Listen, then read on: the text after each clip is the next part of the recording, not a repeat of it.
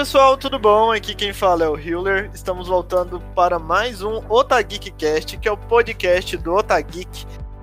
Essa semana nós temos um convidado muito especial, que é o Marcel, do canal e Nerd. Marcel, como é que você está? Cumprimente os nossos ouvintes. Oi, gente, tudo bom? Obrigado por me receberem aqui no podcast do Otageek. E vamos nessa. Céu, aproveita antes da gente continuar, é, para você falar um pouco aí do seu trabalho, falar um pouco aí da sua trajetória aí no meio do mercado da cultura pop. É, eu sou jornalista, jornalista cultural há 20 anos. É, meu período mais, mais longo trabalhando foi como editor-chefe da revista Mundo Estranho, na editora Abril. Eu fiquei lá entre 2010 e 2018. Antes disso, eu fui frila deles durante cinco anos. Então, eu fiquei praticamente 13 anos na revista. Eu comecei cuidando de cultura pop lá, tinha uma sessão específica de cinema e TV. Comecei a freelar para outras sessões, comecei a fazer matéria de capa. E aí, quando abriu uma vaga para editor, eu assumi como editor. E aí, quando a diretora de redação foi embora, eu virei editor-chefe. Então, enfim, é uma longa história. Mas é uma carreira inteira dedicada à cultura pop. E lá na, lá na Mundo Estranho, a gente começou o canal Gay Nerd, como parte da iniciativa de vídeo da Mundo Estranho, porque a Abril estava numa cobrança da gente produzir mais vídeo a gente teve a ideia de fazer um vlog meu, baseado em questões porque eu sou gay, porque eu sou nerd, enfim. E a gente tinha um público muito grande gay e muito público nerd na Mundo Estranho, claramente. A revista foi encerrada em 2018, quando a Abril entrou em falência, e desde então eu continuei o canal por conta própria. Criei o canal, uma nova página, enfim. E estou produzindo vídeos. Agora eu cheguei no meu centésimo, décimo vídeo agora e tá crescendo, tá bem divertido, tô aprendendo muito. E é uma coisa que eu gostava muito de fazer, né? Quando a revista foi encerrada, a principal cobrança dos, do, tanto dos leitores quanto de amigos meus era: meu, você vai continuar alguém nerd. Então estou continuando, estou bem feliz e convido todo mundo para conhecer. Eu faço vídeos toda terça-feira, às vezes eu faço alguns de sexta. E no Instagram eu tô sempre postando dica de série, filme, quadrinho, enfim, porque eu sempre tive acesso antecipado a essas coisas por causa do meu trabalho como jornalista, então eu consigo informar todo mundo antes o que, que vai estrear, o que, que tá chegando, etc. Então é isso, gente. Acompanhe o canal do Marcel, Gay Nerd. E nós temos outra pessoa aqui na redação que vai bater o tema de hoje, que é o Norman. Norman, como é que você está? Oi, gente, mais uma vez eu tô aqui. Para quem não me conhece, eu sou o Norman. Eu faço parte da redação do Ota Geek e também tento ser youtuber nas horas vagas. E hoje eu tô aqui pra gente conversar um pouquinho sobre o Love Victor.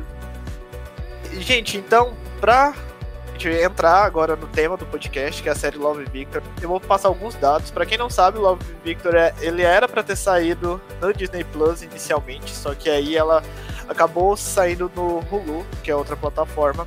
E aí, Love Victor nós, é uma série que ela é inspirada na, no filme Com Amor, Simons, que também tem um livro. Só que em Love Victor, o Victor ele é interpretado pelo Mikael Simino, que é um estudante recém-chegado em Creekwood High School e, um, e ele está em uma jornada de autodescoberta e de auto-reconhecimento, tentando se adaptar a uma nova cidade, enfrentando as dificuldades com a sua família e o processo de compreensão da sua compreensão e repressão da sua própria sexualidade. Ele encontra na história Simon, que é interpretado pelo Nick Robson, uma forma de ajuda e assim começa a série Love Victor. E aí eu queria perguntar para vocês é, como foi o, as primeiras impressões de vocês ali no primeiro episódio, como que foi esse processo? É, eu assisti os 10 episódios, eu terminei o décimo hoje, inclusive. É, e é uma extensão do filme, do conceito do filme é, tentando consertar alguns pontos que eu achava bem problemáticos no filme. A, a, a série tem um pouco mais de tempo para lidar com isso, né? O filme tem mais ou menos duas horas, a série são 10 episódios de, de 30 minutos, então ela tem mais ou menos 5 horas. É, mas no geral permanece uma visão bem idílica do que é adolescência, do que é sexualidade, do que é homossexualidade. É tudo bem comédia romântica, é, o que até me choca, porque não faz sentido a Disney não ter colocado isso no Disney Plus e ter passado para o Hulu na época. A, a, a, o argumento deles foi de que é, era um, era um conteúdo que fazia mais sentido para o Hulu. E, enfim, não tem nada que desabone a marca Disney em termos de ser uma marca família e tal, porque a série tem é zero chocante, ela não tem nada de chocante, né? Mesmo questões sexuais são totalmente é, isoladas e idílicas e, e, fora da realidade de um adolescente comum, assim, é uma coisa bem Disney mesmo. Então me choca que eles não tenham deixado no Disney Plus, é puro preconceito deles, claramente, assim. Sim, a única problemática que eu vi é que eles usaram como justificativa é a questão de ter menores ingerindo bebida alcoólica em determinado episódio, né? Mas, se você for olhar de contexto geral, a Disney ela passa os conteúdos muito mais pesados, por assim dizer. Mas e você, Norma? O que você tem a dizer, assim, como foi seu, como foi seu primeiro contato? Então, eu também, eu acabei ali maratonando a série, consegui terminar em dois dias. E assim, como foi dito, né, foi uma extensão ali assim do primeiro filme. Só que o Victor, ele é um, um personagem muito mais é, representável do que o Simon, né? Porque no filme o Simon tem toda aquela aquele medo dele de se assumir, mas ele sabe que a família dele vai ser tranquila se ele se assumir, mas ele não quer se assumir por outros motivos. Enquanto o Victor, ele tem medo de se assumir porque ele sabe que a família dele não vai tratar aquilo como algo ali bem visto, principalmente por questão do avô e tudo.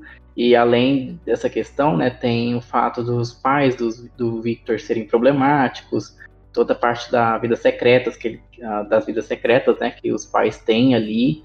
Então tem toda uma questão assim que o, o jovem hoje em dia consegue se encaixar mais na representação do Victor do que na representação do Simon. Tudo bem que a história assim, é bem farofa, né? Bem comédia romântica, mas eu gostei bastante dessa, desse ponto ali que eles colocaram. De a vida do Victor não ser tão perfeitinha que nem a, vida, a vida do Simon. E realmente a, a Disney ali né, foi, foi puro preconceito, porque assim, a série não apresenta nada assim que, nossa, a família não pode ver isso. E nessa parte de barrar a série por puro preconceito, só por se encaixar naquela questão assim, de family friendly, não querer sair daquele conforto ali, mas é a Disney, né? Não tenho que querer barrar ou criticar, é só aceitar, porque a gente não tem o que fazer. Felizmente, né, a Hulu pegou e eu espero que tenha uma segunda temporada, porque assim, a série foi muito boa ali, apresentou um novo universo ali, sim, daquele Simon Verse jovem que passa por esse processo é um processo doloroso e muitas vezes não é retratado a profundidade que deveria ser retratado. Quando eu terminei de ver a primeira temporada, eu fiquei assim com gosto assim, ah, oito episódios ele é, resolvendo esses conflitos, no final não ter desenvolvimento para lá e ele já sair namorando com ele. E depois eu vi, não, vai ter uma segunda temporada, então tudo bem. A gente a gente pode esperar que esse desenvolvimento ocorra nessa temporada. Se fosse uma série de temporada única, ela acabasse ali daquela forma que ela acho que ela teria sido muito pior do que ela foi. Mas claro que a gente não pode é, desmerecer a importância que a série tem para a comunidade LGBT e para a história em si. Se ou não, já é, é um passo de formiga dado, mas é um passo dado, né? É, eu não sei ainda quanto a gente consegue dizer que essa, que essa série é representativa nesse nível, porque o filme em si tinha uma questão relevante de ser o primeiro filme mainstream de um grande estúdio dos Estados Unidos. No caso, ainda era a época, o filme ainda era da Fox. Então, era o primeiro grande filme de um grande estúdio, não era uma produção independente, era baseado num livro que tinha sido um grande sucesso. Então, tudo bem, era o primeiro filme sobre esse assunto. Agora, séries sobre pessoas da comunidade LGBT adolescente, já houve várias, entendeu? Eu não acho que vai ter um. Eu não acho que Love Victor tem esse papel tão, tão uh, uh, pioneiro e tão preponderante dessa maneira. É, é, é, é, por isso, inclusive, que eu acho que poderia estar dentro do Disney Plus, porque ele é literalmente uma versão aguada do que já foi feito sobre esse tema, em relação em várias outras séries que abordam isso de uma maneira mais muito mais complexa, entendeu? Se a gente parar para pensar, por exemplo, Euforia da HBO, sabe? É, e a questão de ter uma segunda temporada, eu ainda não aposto plenamente na necessidade de uma segunda temporada. A necessidade existe, né, narrativamente falando. Mas a gente tem que lembrar que esse produto é um produto que a Disney herdou. Ele já estava sendo produzido quando aconteceu a fusão com a Fox. Ele é um produto que era da Fox, porque a Fox que tinha os direitos em cima de Love Simon. Então, assim, nada impede a, a Disney de decidir que não quer continuar. Entendeu? Eu acho que a questão do Hulu, não é que o Hulu pegou para si o Hulu, o Hulu também pertence à Disney agora. Né? O Hulu era, a Fox era uma das principais acionistas, e aí a, a, Disney, quando adquiriu a Fox, adquiriu parte do Hulu, então passou esse material para lá. A decisão estratégica deles é material Marvel, Star Wars, Net Geo, Simpsons e Disney tradicional de animação vai para o Disney Plus. Tudo que for filme familiar vai para o Disney Plus. Tudo que for os outros conteúdos deles, especialmente muita coisa da Fox, FX, vai tudo para o Hulu. Então, assim, a Disney tem uma, uma gama muito grande de produção. Então, assim, o fato de haver uma segunda temporada não está garantido. Eu não duvido nada da Disney decidir que não precisa fazer uma segunda temporada desse seriado os personagens ali secundários conseguem ter um melhor desenvolvimento do que o próprio Victor. Cada um ali tem seus arcos, né? E os arcos ali são bem interessantes, principalmente do Félix e também da irmã do, do Victor ali, conseguem ser arcos melhores do que o do próprio Victor, porque o, o Victor ele tem é bem enrolado toda aquela dinâmica de se descobrir tudo, ele só consegue ter um melhor desenvolvimento lá no episódio 8, quase no finalzinho, aonde ele vai para Nova York. Até aquele momento lá, o arco dele é super parado e gira em torno de se esconder junto com a Mia. Enquanto o arco do Félix consegue ser um arco bem mais interessante, um arco bem mais sentimental e emotivo ali do dele mostrando quem é o personagem, qual o que ele passou ali, ele conta um pouco da sua história para para amiga da Mia que ele tá afim e acaba assim, sendo mais desenvolvido do que o do próprio Victor. A, a série errou um, um, pouco nesse aspecto. Mas como é a primeira temporada, né, vamos esperar que seja só uma introdução assim do desse universo que eles querem criar na série.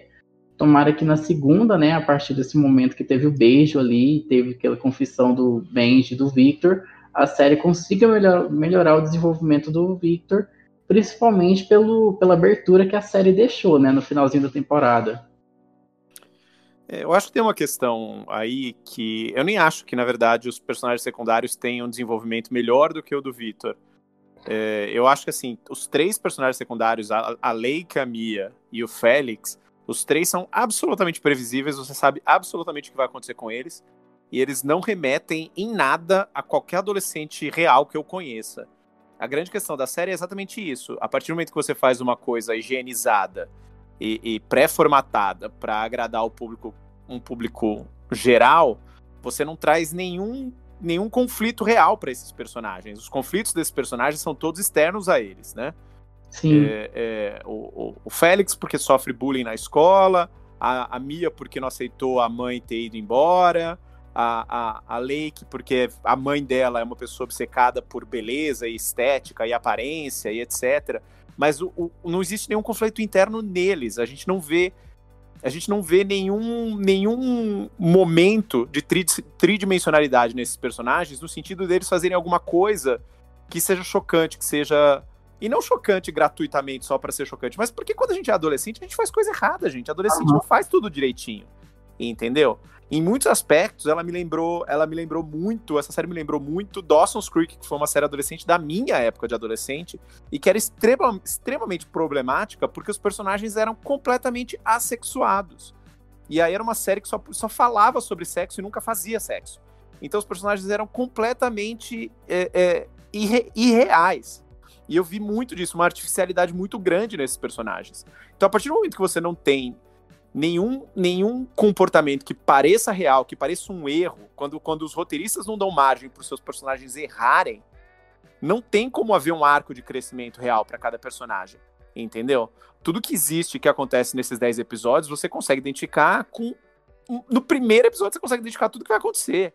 Então é óbvio que, que o, o, nerdzinho vai ficar com a menina que ele gosta, e a menina que ele gosta vai maltratar ele, mas depois vai se arrepender e vai falar: ah, realmente eu gosto de você e não me importo com o que as outras pessoas acham. Isso era muito claro. Entendeu? O, o, a, a questão do Vitor em si, ele parece que tem um, um, uma evolução menor, porque ele é o que tem mais tempo de tela, né? O que aparece mais tempo, mas a situação dele é muito clara.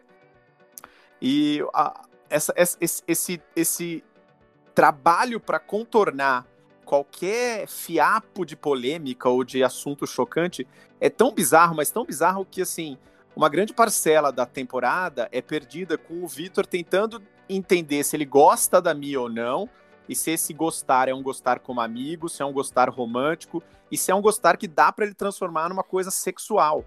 E assim, nenhum adolescente no mundo tem esse, esse nível de conflito, porque você tem um parâmetro muito claro para perceber isso, que é a atração sexual, entendeu? A atração sexual, especialmente num homem, é, você consegue identificar quando você tá com tesão em alguma coisa, porque você tem uma reação fisiológica no seu corpo.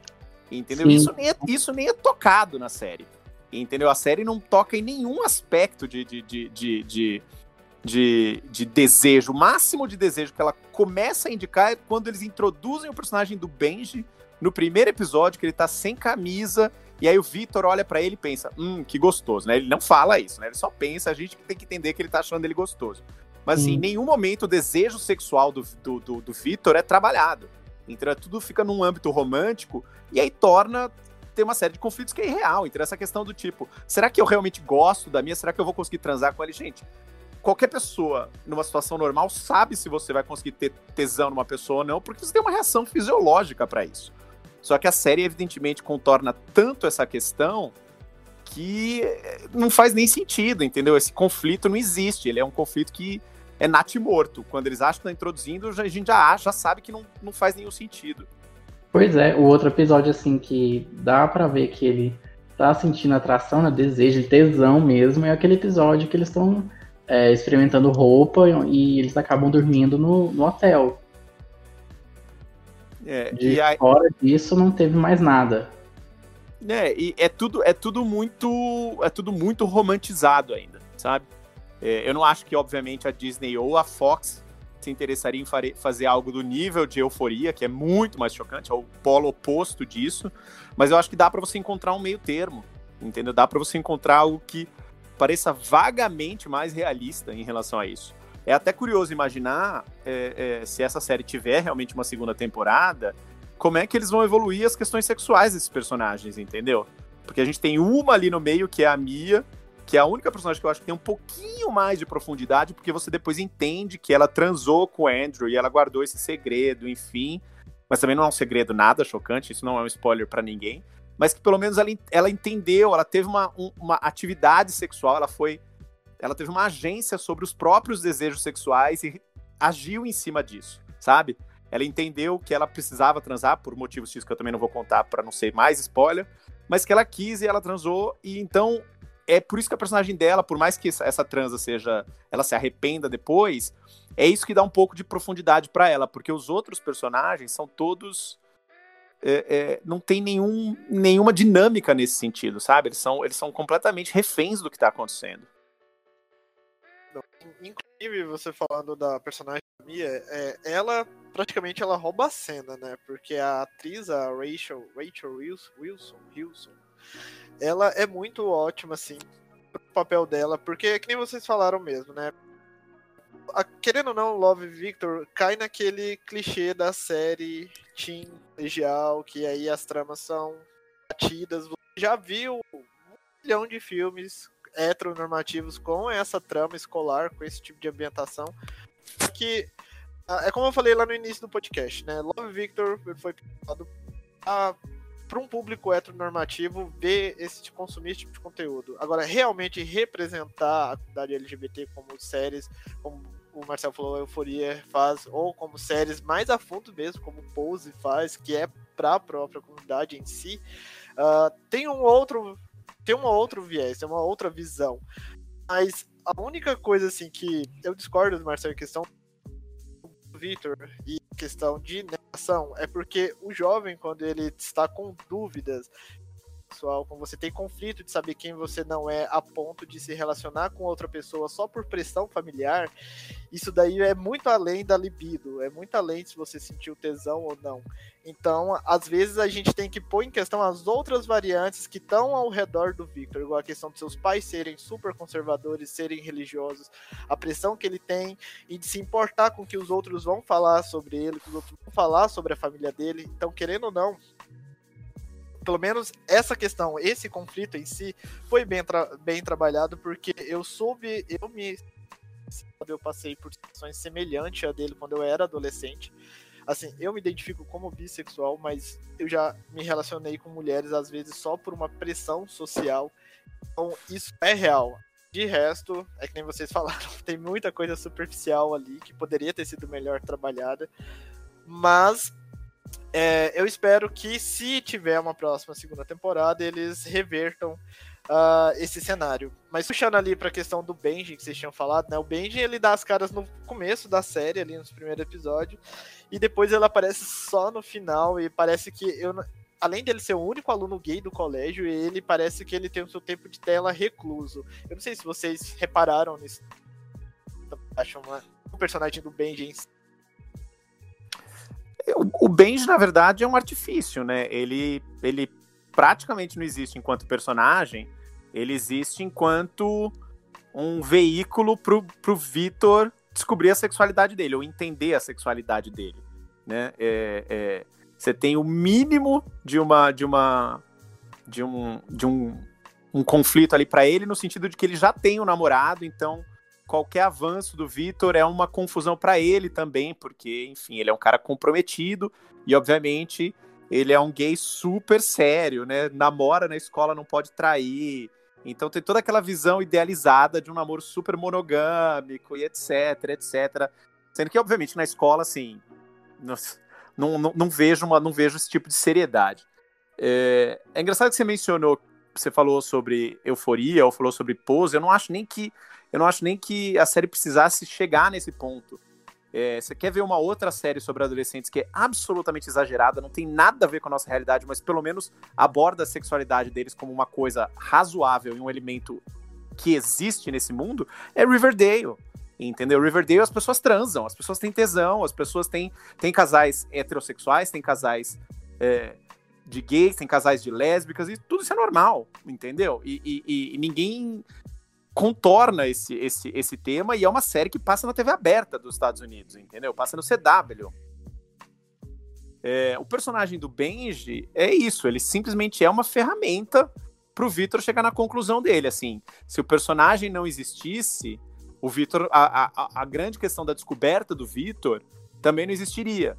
É, o que é uma questão também que eu acho que eu acho irreal de como as pessoas descobrem a sexualidade, entendeu?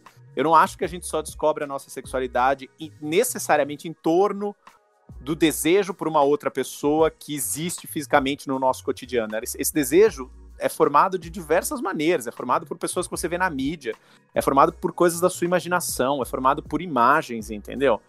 Então, assim, é, é, é de novo uma receita muito higienizada de como esse desejo, como essa descoberta do Vitor acontece. Ela acontece dentro do parâmetro mais familiar, mais Disney possível, que é estou apaixonado por um cara incrível, que trabalha, que é gente boa, que é fiel, que além de tudo é lindo, que é super bem resolvido, e por causa disso eu vou ter toda a minha jornada para me assumir para os meus pais, entendeu? Eu quando eu acho que na verdade a realidade é muito mais complexa do que isso. Sim, o personagem do, do Benji, ele não tem profundidade, ele não tem assim um um conceito assim que te faz ser cativado. Ele só tá ali para ser o personagem ideal que todo mundo se apaixona, bonitinho, é, romântico, sério, isso tudo no ambiente de ensino médio, que é terceiro ano. Não existe, é uma coisa assim bem complicada ali. Eles só colocaram lá para ser uma ferramenta realmente, como você comentou. Eu, eu achei engraçado quando o Hewler mencionou que é bissexual, no começo da série, quando, quando o Vitor, o Vitor logo no primeiro episódio já fala que ele tem interesse por meninos e etc, mas que isso é complicado por causa da família dele, fala pro público, né? Na verdade, ele tá falando pro Simon, que é para quem ele manda as mensagens. É, mas quando a série começa a introduzir a figura da Mia, ele beija a Mia, ele gosta dela, percebe que ele quer namorar com ela, eu pensei, gente, que maravilhoso, vai ser uma série sobre um personagem bissexual. Eu achei que ia ser muito bom, entendeu? Porque fazer uma série como a que eles fizeram sobre um personagem gay, eu acho hoje já é tão arroz com feijão, por isso que eu acho super complicado falar sobre representatividade numa série como essa. Porque eu acho isso básico do básico, entendeu? Um personagem bissexual é algo que eu já não, eu já não tenho certeza se eu tenho visto com tanta frequência, especialmente um bissexual adolescente, entendeu? E eu tenho a impressão de que um personagem bissexual conseguiria, conseguiria lidar com a questão do desejo de uma maneira menos menos careta do que foi do que o personagem é hoje. Entendeu? Então eu, acharia muito mais incrível se em meados da, da, da, da história o Vitor se desse conta, gente, quer saber? Eu gosto de homem, gosto de mulher também. Entendeu? Inclusive ia ser uma grande distinção em relação ao filme Love Simon, né? A gente já teve a jornada do cara que é gay, a gente entende um pouco disso. A do Vitor tem lá suas, suas peculiaridades, pelo fato de que ele é latino também, pelo fato de que a família dele já não é tão perfeitinha quanto a do Simon. Mas o fato dele ser bissexual, eu acho que traria alguma coisa nova. E a gente vive falando sobre invisibilização do bissexual na mídia. E isso ia ser um excelente motivo, um excelente motivo para elogiar a série. É uma série que decidiu transformar o personagem principal um personagem bissexual. Mas isso não foi o que aconteceu. Então acho que eu também fiquei frustrado nesse sentido. Uma coisa, assim, que eu fiquei frustrado foi porque, assim, a gente não vê diversidade na escola. Tipo, só tem o Benji lá, que é o único gay assumido, mas a escola não tem, tipo, não tem um. Eles não apresentam, né? Uma garota ali lésbica ou outra pessoa ali que, que se enquadra dentro da comunidade. Só apresenta o Benji e pronto. Não tem representação de mais nada de, de diversidade. Isso no que? Gente, 2020, toda escola de ensino médio tem seus grupos ali, seus nichos. É, eu até. Eu, eu acho que. Perdão. Eu acho que é uma das escolhas. É uma escolha difícil que todo roteirista tem que fazer, né? A partir do momento que eles decidiram que os pais do, do Vitor também teriam o seu conflito próprio, e isso é muito trabalhado ao longo de toda a temporada, e tem a irmã dele que também lida com essa questão dos pais, enfim é, quando você dá espaço para isso, você tira espaço de outras coisas. É, eu penso muito em contraste, por exemplo, com Never Have I Ever, que é a série da Netflix que estreou agora em abril. Foi abril, mais ou menos, eu acho, não lembro. Que tem, que é focada também, é uma série, foram 10 episódios de 30 minutos, ou seja, exatamente a mesma duração do Love Victor, mas que tenta abordar uma, um escopo muito maior de personagens, de personalidades, de minorias, de é, outros padrões de corpos, outros padrões de beleza entendeu? Do que os cinco personagens principais de Love Victor. Mas ali o que acontece? Ali era uma série claramente focada nos adolescentes. Não tinha a questão da família não era tão grande quanto é em Love Victor, entendeu? Então, realmente, eu também acho que falta faltou essa ideia da gente ver esse mundo um pouco mais amplo da Creekwood High que o Love Victor não mostrou.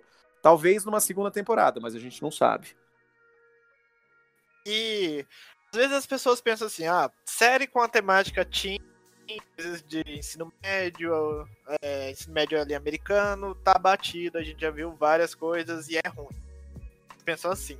Se você for olhar assim uma contrapartida, não é do mesmo segmento, mas está no mesmo ambiente que a série da, da DC, a Stargirl. Ela também tem um ambiente escolar, tem um ambiente a série pega desses clichês, mas a série é boa, porque a série ela inova, ela trabalha com clichês, mas ela consegue ser boa. Então, não é desculpa, Love, é, Love Victor, ter essas problemáticas por falar que tá usando essa abordagem infantil e que tá batido. É, eu, eu acho que tá batida, mas Stargirl tá aí pra provar que dá para você inovar, né, também dessa temática high school. Mas é, uma coisa boa que eu gostei do Victor, falando dos outros. A questão dos pais deles é eles trabalharem essa questão do amor. Lá.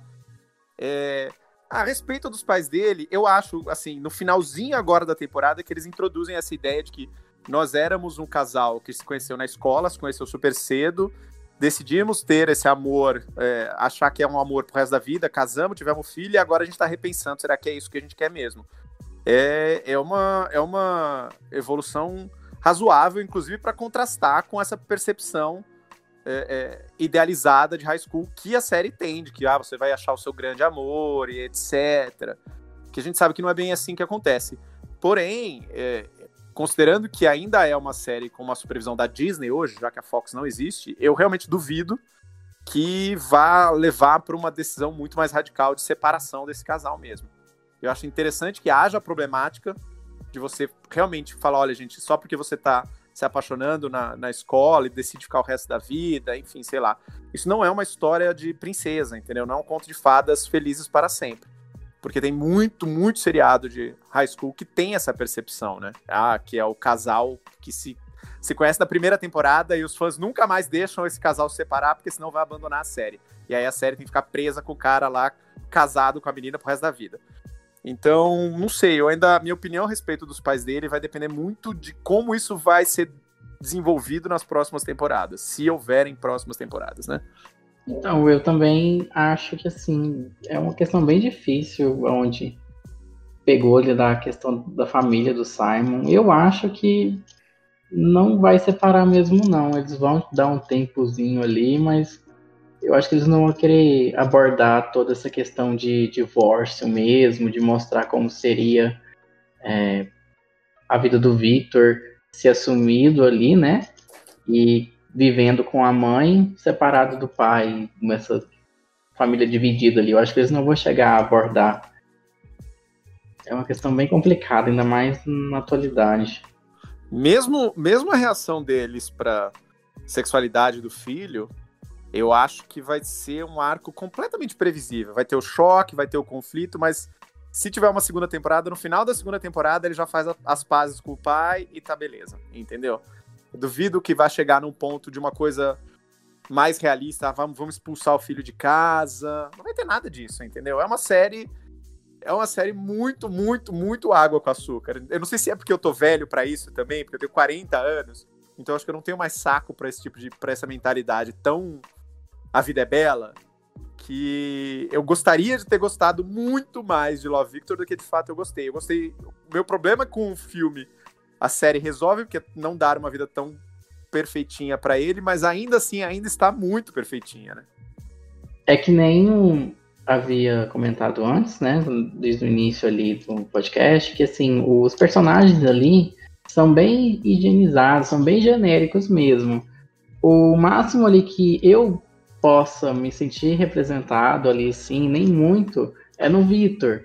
Mas os outros ali, sim, eu não vejo, não conheço ninguém que possa se sentir representado pelos personagens ali. Então é uma questão assim, bem difícil a representatividade. A série pecou bastante.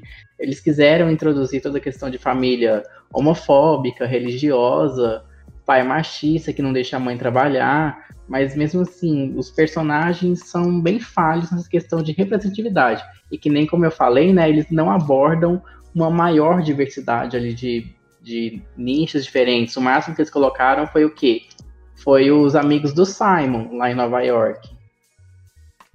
Onde cada um ali tinha tinha o gay assumido que veio de uma família muito religiosa, depois tinha a menina que apresentava ser lésbica, tinha o, o um, assim, eu não sei se fica feio falar travesti, eu acho que fica meio pejorativo. Não sei, não é falando querendo ser pejorativo, mas tinha o que se montava de drag. Tinha o. A, o não sei se é trans. O, a série não deu ali um indicativo se é trans ou se era. Não sei, eu não sei se era.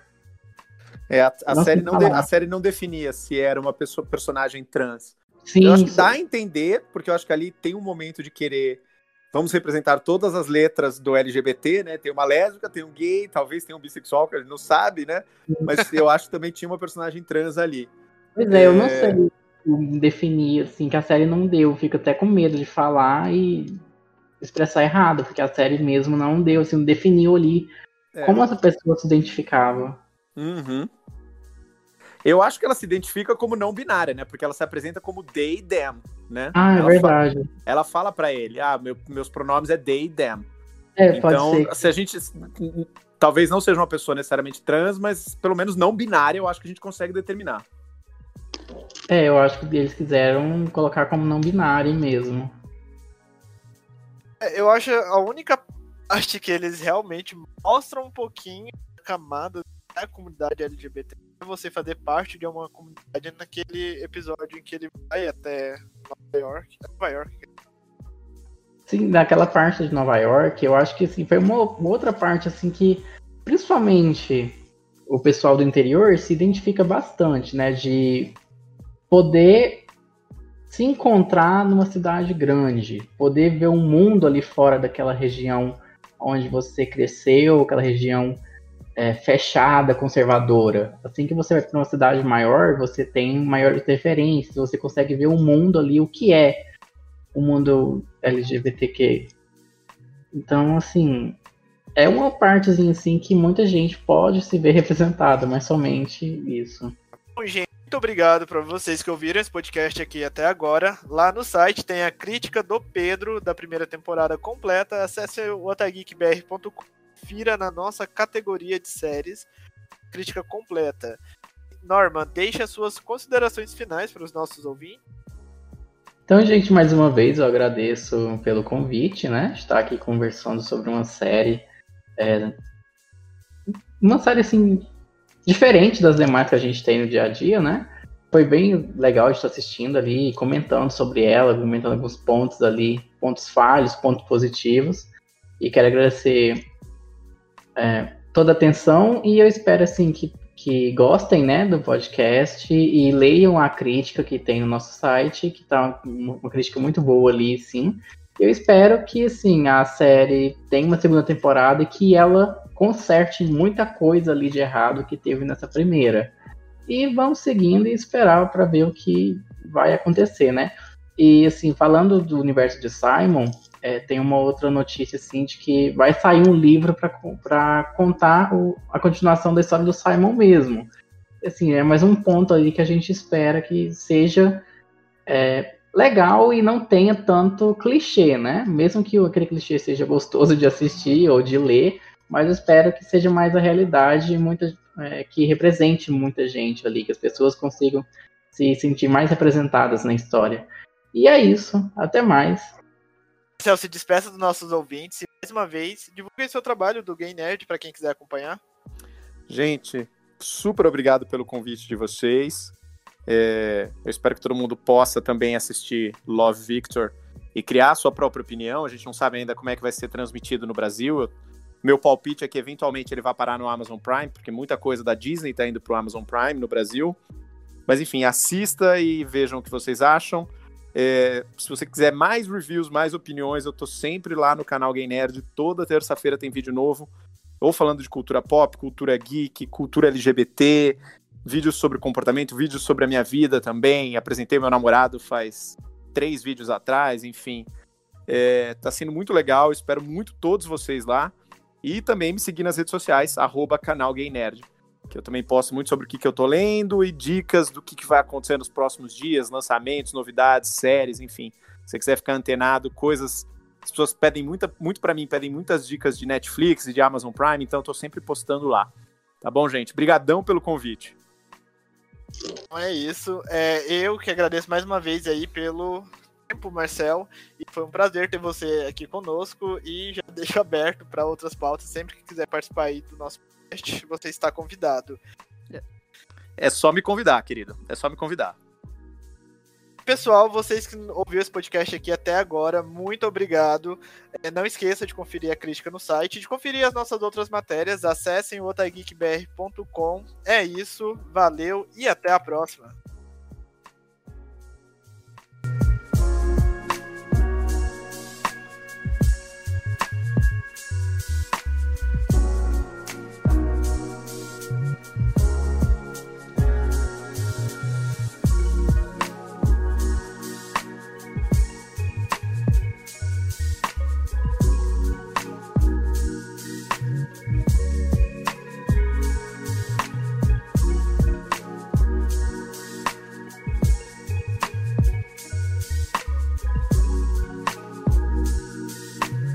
Ele caiu.